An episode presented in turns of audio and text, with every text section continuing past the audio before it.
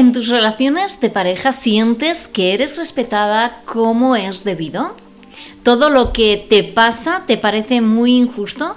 ¿Tus relaciones anteriores terminaron porque te decían que eras demasiado intensa y sientes que nunca vas a tener una pareja en la que realmente puedas sentirte en calma siendo tú misma? Tal vez tienes la herida de injusticia y aún no lo sabes. Hola, mi nombre es Rosa Eva, terapeuta personal y de pareja, y soy tu terapeuta del amor y tu coach personal. Estoy encantada de darte la bienvenida una semana más a un nuevo episodio de este podcast, Crea Relaciones Brillantes. ¿Quieres descubrir si eso que sientes en tu vida amorosa, en tu relación de pareja, tiene que ver con tener activada la herida de injusticia? Quédate. Quédate porque en el episodio de hoy te mostraré qué signos te van a decir sí, tienes activada la herida de injusticia. En segundo lugar, lo que te voy a contar es cómo se refleja esto en tus relaciones de pareja. Y por último, como siempre, consejos prácticos para que puedas aplicarlos en tu día a día hoy mismo. ¿Estás lista? ¿Sí? Pues comenzamos, comenzamos el episodio 26 de Crea Relaciones Brillantes. Lo primero que te recomiendo es que si no has escuchado los episodios anteriores que he dedicado a la herida de abandono, de rechazo, de traición y de humillación, vayas y los escuches, porque muchas de las heridas no llegan solas y unas también retroalimentan a las otras, así que si escuchas todos los episodios vas a poder tener una visión mucho más completa de qué son y cómo pueden afectar a tu vida amorosa estas heridas emocionales de la infancia que luego se acaban transformando en heridas de amor. ¿Qué signos te llevan a decir sí? Tengo activada la herida de injusticia. Te hago un resumen de por qué y con quién se forma esta herida. ¿Sí? Vamos allá. La herida de injusticia se forma, como todas, en tu infancia. Si has tenido un trato rígido e inflexible por parte de los adultos que tenían como función tu cuidado, tu educación y que te sirvieron de guía de pequeña, esta herida eh, está activada en ti. Esta herida se da sobre todo con el progenitor del mismo sexo, así que si eres mujer, pregúntate, ¿cómo era mi madre?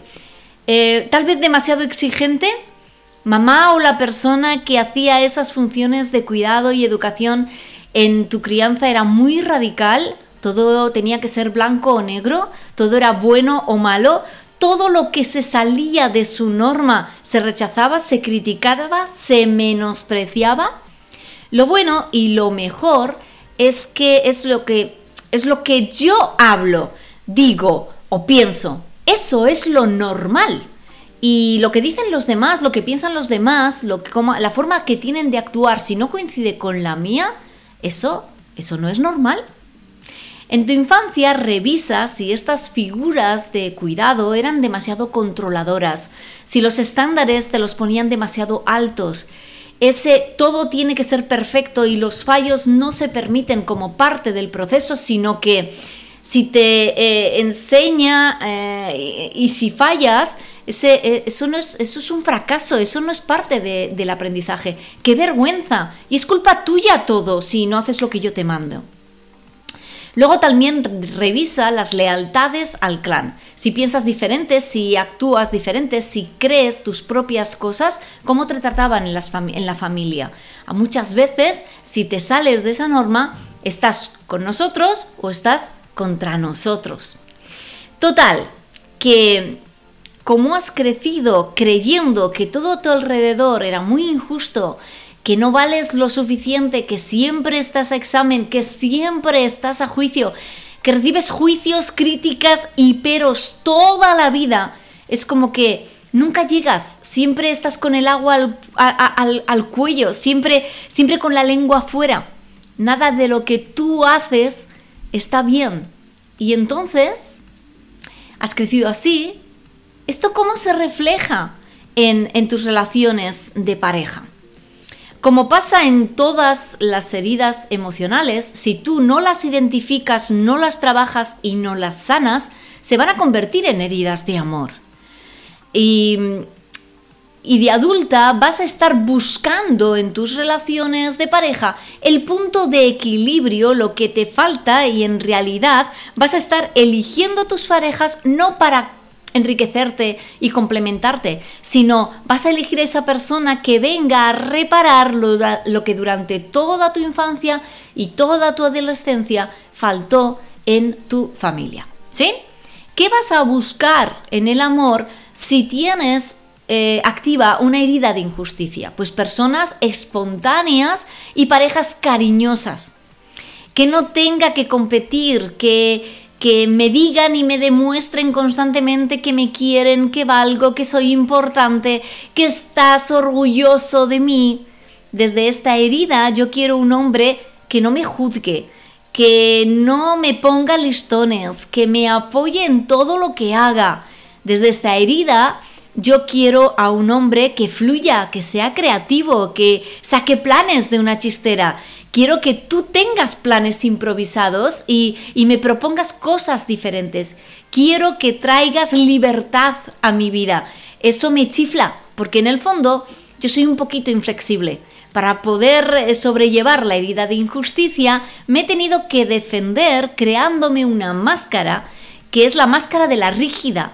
Y me atraen hombres imprevisibles, espontáneos y libres. Me llama la atención tu flexibilidad porque en el fondo a mí no me dejaron ser así de pequeña y pienso que, que si salgo con un hombre así, por fin no voy a sentir eh, que tengo el agua al cuello, que no me voy a sentir con la lengua afuera, con esa competición constante que he sentido durante toda mi vida. Como tú fluyes y no me exiges, aquí yo me siento bien y me pareces atractivo. ¿Qué pasa con esto luego? Cuando pasa ese primer momentazo del enamoramiento, ese momento boom y sigo contigo. Pues eh, como yo no trabaje mi herida de injusticia, voy a explotar contigo y, y, lo que al principio me parecía genial, no voy a poder con ello. Si yo misma no me permito fluir porque tengo esa máscara de la rigidez y, de la inflexibilidad, mi forma de actuar es desde ahí. Voy a poder convivir durante mucho tiempo con alguien que no tiene norte ni sur, que tan pronto dice una cosa como hace otra totalmente diferente. Yo no voy a poder soportar durante mucho tiempo tu desorganización, tu falta de horizonte claro, tu falta de límites. Mi rigidez va a darse de plano con tu libertad extrema. Al principio me gustaba mucho que me invitaras a comer y me hacía hasta gracia que llegásemos y no pudiéramos quedarnos porque no te habías dado cuenta de reservar o porque tú no eres de reservar nunca en un restaurante. Pasado un tiempo, no voy a poder soportar en absoluto tu falta de previsión, tu inmediatez, tu hacer las cosas por impulso sin un poquito de cabeza en lo que haces esa falta de planes y de objetivos que al principio me parecía atractivo va a ser lo que me repate el hígado dentro de unos meses. Y me agobia porque lo que yo he aprendido para sentirme segura es la rigidez y la falta de previsión, la falta de planes, de, de, metas, de organización, más pronto que tarde, me van a hacer sentir muy, muy insegura y absolutamente nada en calma. Yo necesito tener las cosas controladas para sentirme segura. Y tú necesitas no darle ninguna importancia a nada y ser espontáneo todo el rato. Así que el choque de trenes es prácticamente inevitable. No sé manejar tu tremenda inflexibilidad. Yo para estar segura también necesito que tú cumplas mis expectativas. Necesito tener un plan trazado y que tú de manera espontánea cumplas a rajatabla toda mi lista. Necesito que seas espontáneo, pero dentro de algo que yo pueda ver en el horizonte como ordenado. Porque, lo siento mucho, bonito mío, pero la incertidumbre y yo no nos llevamos, no nos llevamos bien. Y entonces viene el ¿Y por qué si me llamas todos los días a las dos, hoy no me has llamado? Pues, pues porque estoy comiendo con mis amigos. Ya, pero, pero ¿qué pasa? Que, que cuando estás comiendo con tus amigos, cuando te vas con ellos, no puedes también estar centrado en mí. Bueno, es que yo vivo en el aquí y en el ahora. Y si estoy con mis amigos, pues estoy centrado en mis amigos. Ya estaré contigo mañana. Ya, pero, pero es que yo necesito sentirte presente conmigo todos los días y que tú tomes la decisión por ti mismo de dejar de ser tan hojita al viento y empezar a ser un poquito más pies en el suelo, en la tierra, como soy yo. ¿Ves el mecanismo? Por un lado, me gusta mucho tu forma de ser y me encantaría ser como tú. Y al mismo tiempo, quiero que tú tomes la decisión por ti mismo de tomarte la vida de una manera más organizada como yo lo hago. Porque eso, querido mío, es lo bueno, es lo normal, es lo que hace la gente como Dios manda. Ostras. ¿Y qué pasa si me estoy dando cuenta ahora de que tengo esta herida? Rosa Eva, por favor, ¿hay algo que pueda hacer? Siempre hay cosas que hacer, bonita mía, siempre puedes hacer algo. Claro que sí. Vamos, vamos con las pistas, vamos con los consejos prácticos que puedes empezar a aplicar desde ya. Pero antes déjame que voy a recomendarte mi curso Cierra tus heridas de amor, donde vamos a trabajar herida por herida de una manera mucho más profunda y con muchos más ejemplos. Y lo más interesante, un paso a paso ordenado a modo de escaloncitos para que puedas identificar, equilibrar y sanar la herida que sea que tengas activada en este momento. Entra en www.rosaevacontigo.com y haz clic en cursos online. Ahí vas a encontrar el curso Cierra tus heridas de amor y el acceso es inmediato para que puedas empezar a hacerlo nada más que te inscribas. Si aplicas el cupón SANAR, apúntalo, SANAR, podrás tener un 30% de descuento, así que aprovechalo, ¿sí? Y ahora vamos a por los consejos prácticos. Venga, toma nota. Consejo número uno, la clave está en el control, o más bien en soltar esa necesidad que tú tienes de controlarlo todo. Tienes que entender que lo que para ti es verdad verdadera, en realidad no lo es. Es solo tu forma habitual de ver la vida y de hacer las cosas. Como tú haces las cosas, no es como los demás tienen que hacerlas esa manera de programar tu día que, a ti te da paz y tranquilidad, puede ser complicado que le dé paz y tranquilidad a otras personas. Y eso hay que entenderlo, tesoro mío. ¿Sí?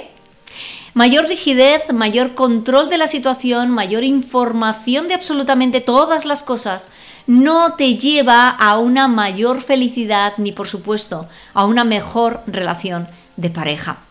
¿Cómo te sentías tú con tu madre o con esa persona de referencia cuando todo tenía que ser tal y como a ella le gustaba que fuera?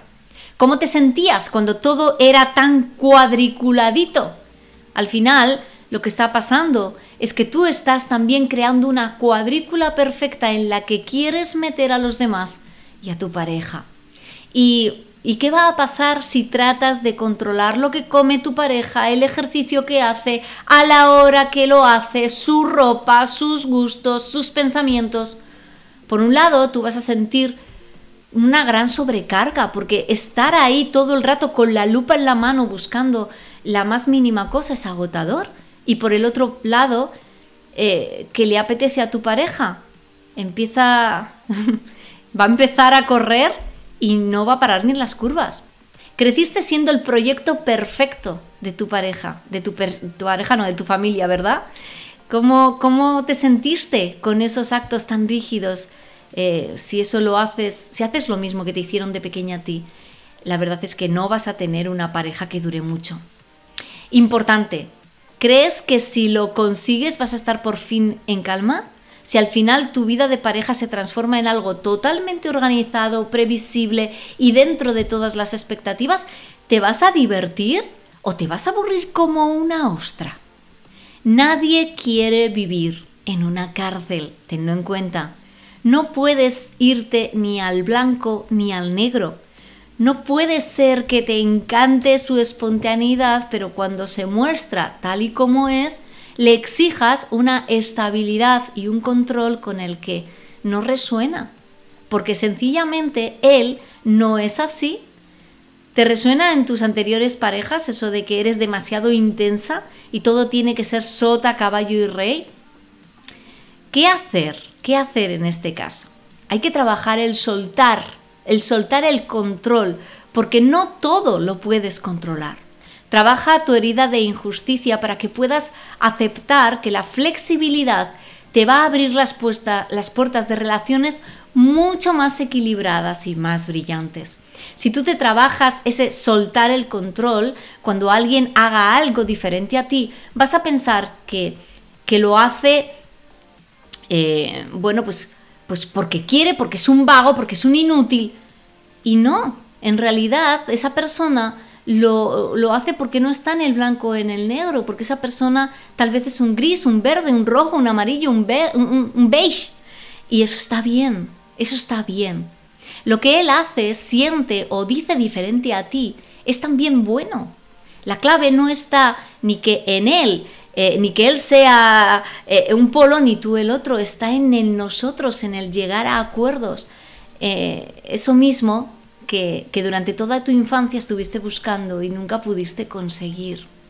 Ejemplo, imagínate que nos vamos de vacaciones y yo desde mi control siento la necesidad de visitar absolutamente toda la ciudad, todo lo más importante. Porque si no, si no lo hago, siento que me estoy perdiendo cosas, que estoy fallando, que no he sido lo suficientemente buena organizando previsora, eh, que podría sacarle más partido, que me estoy perdiendo algo, que pierdo el tiempo. Vale, en lugar de visitar absolutamente todo, voy a tener claro qué cosas son importantes dentro de la ciudad. Y con tu ayuda vamos a llegar a un acuerdo eh, para estar bien los dos, ¿no? Hay cinco cosas importantes que me gustaría ver a mí y, tú solamente quieres ver una. ¿Vale? ¿Qué te parece si vemos tres y esas tres las vemos bien, disfrutando, estando presentes? Otro consejo, mantente en el rol de pareja, no en el rol de madre o en el rol de terapeuta, porque sin querer queriendo te vas ahí a ser más la madre, la profesora o la terapeuta de tu pareja. y ahí eh, nadie eh, está cómodo. A nadie le gusta que le digan constantemente lo que es mejor, lo que tiene que hacer, lo que hace mal, lo que podría mejorar. Eh, a, quien le, a le gusta que le juzguen o que eh, eh, sentirse a examen todo el rato. A nadie. Y muchas veces tú lo haces, te vas con la mejor intención del mundo porque solo quieres ayudar a tu pareja, pero te vas ahí, perdón, te vas a ser su madre. Y esa persona seguramente que ya tiene madre. No eres su madre él busca una pareja, no busca una mamá de repuesto. Una pareja se construye entre dos, entre acuerdos que podemos llegar entre los dos. Tú puedes y debes llegar, llevar las riendas de tu vida, ser tu prioridad y tu pareja puede y debe hacer lo mismo con su vida. ¿Sí? Último consejo, pide ayuda, pide ayuda si lo necesitas. Puede parecer súper fácil soltar el control y fluir, pero no, no es así. Y tampoco se trata de levantarte a las 6 de la mañana eh, todos los días y ponerte a meditar. No van por ahí los tiros. Se trata de conocerte de la manera más profunda posible a ti misma. Se trata de entender cuál es la raíz de todo lo que sientes ahora mismo, porque desde el control el camino no es un camino de rosas.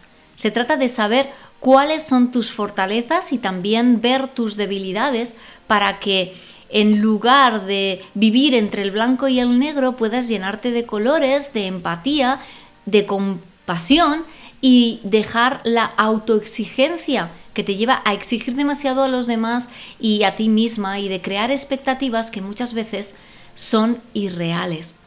Sé que la información de este episodio te va a ayudar muchísimo.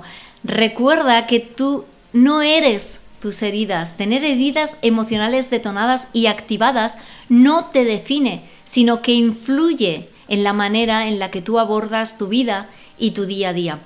Así que sí, se puede sanar las heridas emocionales para que no se conviertan en heridas de amor. Sí se puede.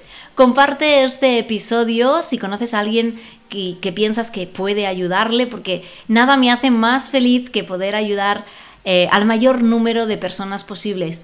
Y recuerda, si realmente te has sentido identificada con mis palabras, no lo dejes, pide ayuda, inicia un proceso de apoyo terapéutico conmigo o con quien tú quieras, pero empieza ya. Y también puedes utilizar el curso terapéutico Cierra tus heridas de amor. ¿Te recuerdo? ¿Te recuerdo cómo puedes hacerlo? Venga, mira, tienes que entrar en mi web que es www.rosaevacontigo.com y allí hacer clic donde pone cursos online. Entrarás en Cierra tus heridas de amor y si aplicas el cupón SANAR, recuerda, SANAR, podrás tener un 30% de descuento. Si tienes cualquier duda, puedes escribirme un email a hola.rosaevacontigo.com o un mensaje privado a cualquiera de mis redes sociales. Me encantará leerte y puedes encontrarme en todas ellas como Rosaeva contigo. Espero haberte podido ayudar a entender un poquito mejor la herida de injusticia y nos vemos en el siguiente episodio de Crea Relaciones Brillantes. Hasta aquí el episodio de hoy. Gracias por regalarme tu tiempo. ¿Te ha gustado? Entonces quiero invitarte a la Academia del Amor Sano, una comunidad de mujeres donde seguir recibiendo información y trabajar en tu autoestima, tu amor propio, tu valía y, en definitiva, tu crecimiento personal. Un lugar donde vas a aprender a amar amándote con calidez, con empatía y con un acompañamiento muy cercano gracias a su grupo terapéutico privado en Telegram. Cada semana tenemos contenido nuevo que puedes escuchar en el coche de camino al trabajo, en el gimnasio o en cualquiera de tus actividades, porque todos los cursos, talleres, retos o masterclasses, todo el material de la academia está en modo podcast entra en www.rosaevacontigo.com y haz clic en Academia del Amor Sano. Ahora mismo podrás tener acceso inmediato a todo su contenido. Todo lo que encuentras en el podcast Crea Relaciones Brillantes y muchísimo, muchísimo más.